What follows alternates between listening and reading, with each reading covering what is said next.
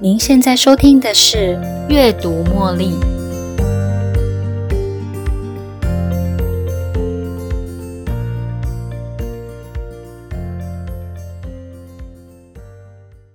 欢迎收听《阅读茉莉》。在家工作是这几年的一个很特别的工作模式，而这样的工作模式其实行之有年，但是因为疫情的关系，加上科技的进步。更促成了在家工作这样的工作模式蓬勃发展。今天想要跟大家谈谈在家工作或远距工作有哪些优缺点。除了远距工作之外，是不是还有其他的替代方案可以让员工工作的更有效率呢？而对于一个原本就有一个固定办公室位置的员工，远距工作对他而言有哪些缺点呢？首先，我们来谈谈。员工在办公室工作的缺点：第一，时间限制，八点到五点或是九点到六点是大部分人的上班时间，必须要在工作做满了八个钟头。对某些员工来讲啊，并没有那么的有弹性，因为时间上的限制，所以员工必须要照表操课，必须要待在一个固定的工作场所。如果今天家里有事情，就必须要请事假或病假。在这当中，也造成了员工的心理上的压力，所以固定的上班时间对某些员工来讲是很不方便的。第二，专心度不足，因为办公室里有会议室啊、走廊跟其他的同仁，当他们坐在我们的对面或是旁边的时候，同仁之间一定都会有一些小聊天、小谈话。会议室里面也会有扩音机或是其他容易干扰你工作的环境。这些不利的因素很难让员工专注，也很难让他们能够在有限的时间内完成要做的事项。反而，当员工在咖啡厅还可以比较专心工作呢，因为不会有人突然跑来跟你聊个天或占据你的时间。第三，通勤时间的浪费，一个人大概要花上两个钟头的时间，为了出门上班的装扮、梳洗，再加上通勤的时间做准备。这样的时间其实有点浪费。如果我们能够利用这些时间来陪陪家人，或是做公司的教育训练或自我学习，可以让员工增加幸福感。而且大部分通勤的时间不是跟人家挤在地铁上，不然呢就是很无奈的，只能坐在车上等着塞车潮离去。第四，成本变高。当一位需要在定点工作的上班族，必须要穿着得体。穿个高跟鞋啦，打个领带啦，带个很得体的包包，甚至需要开车上班，所以燃油费、交通费等等的大大小小的支出，外加上跟同事一起用餐的花费，如果都能够省下这些费用的话，你会发现金额也蛮庞大的哦。五没效率，有些人能够一大早起床后就能马上拥有满满的灵感，所以他可以在早上完成所有的事情。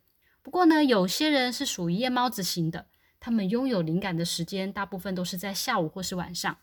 如果我们将员工绑定在公司上班时间是早上的八点到下午的五点，有些员工则是在下午四点之后才开始有效率的工作，而工作没多久也差不多是他的下班时间了。所以这样的齐头式工时以及上班制度会抹杀其他不同生活习惯的员工。以上是缺点的部分。至于员工在办公室工作有哪些优点呢？第一，归属感。在办公室上班，面对的是员工、同事；而远距工作时候，我们面对的却是电脑跟电子产品。所以，远距工作时，我们会觉得自己好像是在跟机器人说话一样。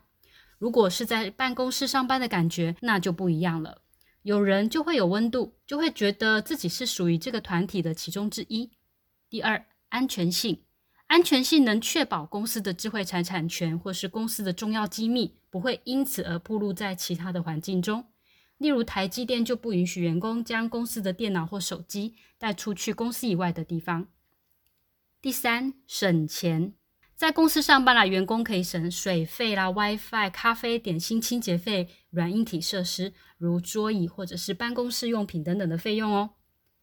第四，时间管理。有些人反而会觉得比较希望能够在公司上班呢，因为如果公司允许某些员工在家上班，有些员工可能反而觉得他无法同时处理家务跟工作，最终导致跟家里也没有处得很好，而工作效率也没有表现得特别优秀哦。以上是员工在办公室工作的优点。接下来我们要谈谈远端工作对于雇主有哪些好处呢？第一，节省成本。远端工作的形态啊，雇主不需要支付办公室费用、网络、清洁费、电脑设备，或者甚至有些公司会利用其他方式不补助员工的健检或是劳健保。第二，取得优秀人才。远端工作的这种类型呢，雇主可以因此得到世界一等一的优秀人才。远端工作由于不受到时间跟空间的限制，所以如果雇主想要的话，随时可以到戏谷挖角，或是到例如台青交等有名的大学院校招聘优秀人才。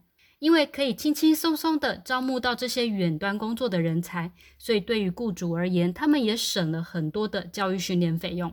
因为雇主可以在世界各地招募到各地人才，因此可以让雇主的企业得以二十四小时持续不断的有产出。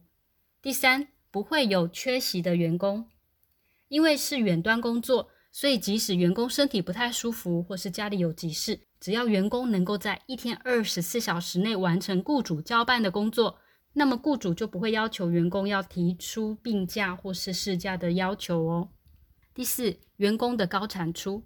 当员工来自四面八方，这一群的员工中，比较不会像在实体办公室的员工一样，会同时对话聊天，公司弥漫着流言蜚语。第五，忠诚度。企业之所以能够建立员工的忠诚度，是因为雇主或是主管对于属下的信任。当员工觉得被信任，就会慢慢的长出自己的忠诚度以及对公司的信赖。忠诚度高的员工，比较不会轻易跳槽到别家公司。所以公司能够留下好的员工，也可以减少为了雇佣更多新的员工而付出的教育训练费用。虽然远端工作有比较大的弹性，但是并不是每个人都适合。但是对于某些人来说，远端工作也可能是他在平衡工作跟生活的考量点。那么企业或雇主在这种种的趋势当中，要如何招聘不错的人才，同时也让这些人才愿意忠诚的为公司工作呢？因此，我们在这里提出另外一个工作形态 ——hybrid working（ 混合工作模式）。混合工作模式是目前为止对于必须要在公司朝九晚五上班以及远端工作之间的一个最好的工作模式。员工可以拥有三分之二的工作时间在办公室上班，另外三分之一的时间由员工决定他要用远端的方式在家上班，或是在咖啡厅。或者是他自己觉得他可以很有效率的产出的地方工作，这种混搭的方式能够让员工获得喘息的机会。如果他今天觉得身体不太舒服，也可以利用公司的这种混搭制度在家上班做个缓冲。最后，如果一家企业能允许混搭的模式，外加其他配套措施，不但能让员工有喘息机会，也能够让他们觉得工作的更有意义，因此而获得更多的产出。员工能够工作的更有效率，最终造福最多的还是企业本身哦。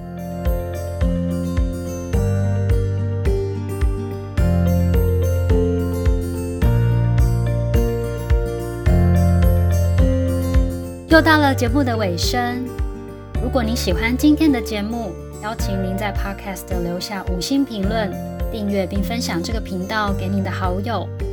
如果您有其他的反馈或想法，也欢迎留言给我。您的这些反馈都将成为背后那一股支持着我坚持不懈、持续创作、提供更优质内容的动力。感谢您的收听，我们下一期再见喽，拜拜。